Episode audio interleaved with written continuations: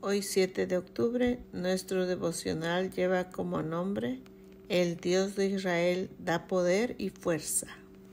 Maravilloso es Dios en su santuario. El Dios de Israel da poder y fuerza a su pueblo. Bendito sea Dios. Salmo 68, 35.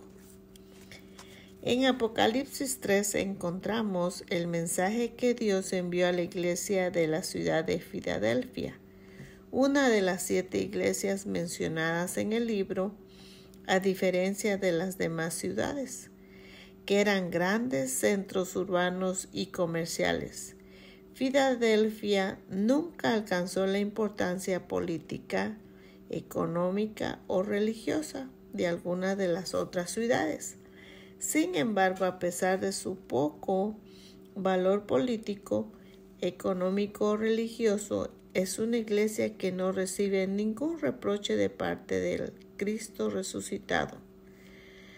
La ausencia de una censura podría dejar entrever que esa congregación gozaba de buena vida espiritual saludable.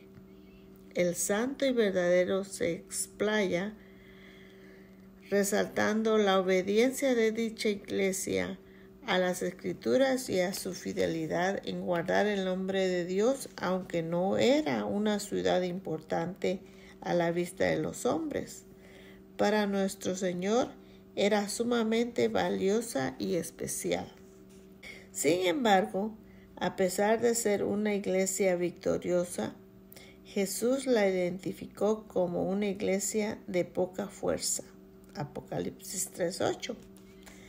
¿Acaso no suena esto como contradictorio?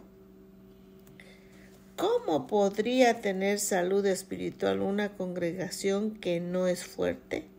Los seres humanos asociamos la victoria con la fuerza, no con la vulnerabilidad.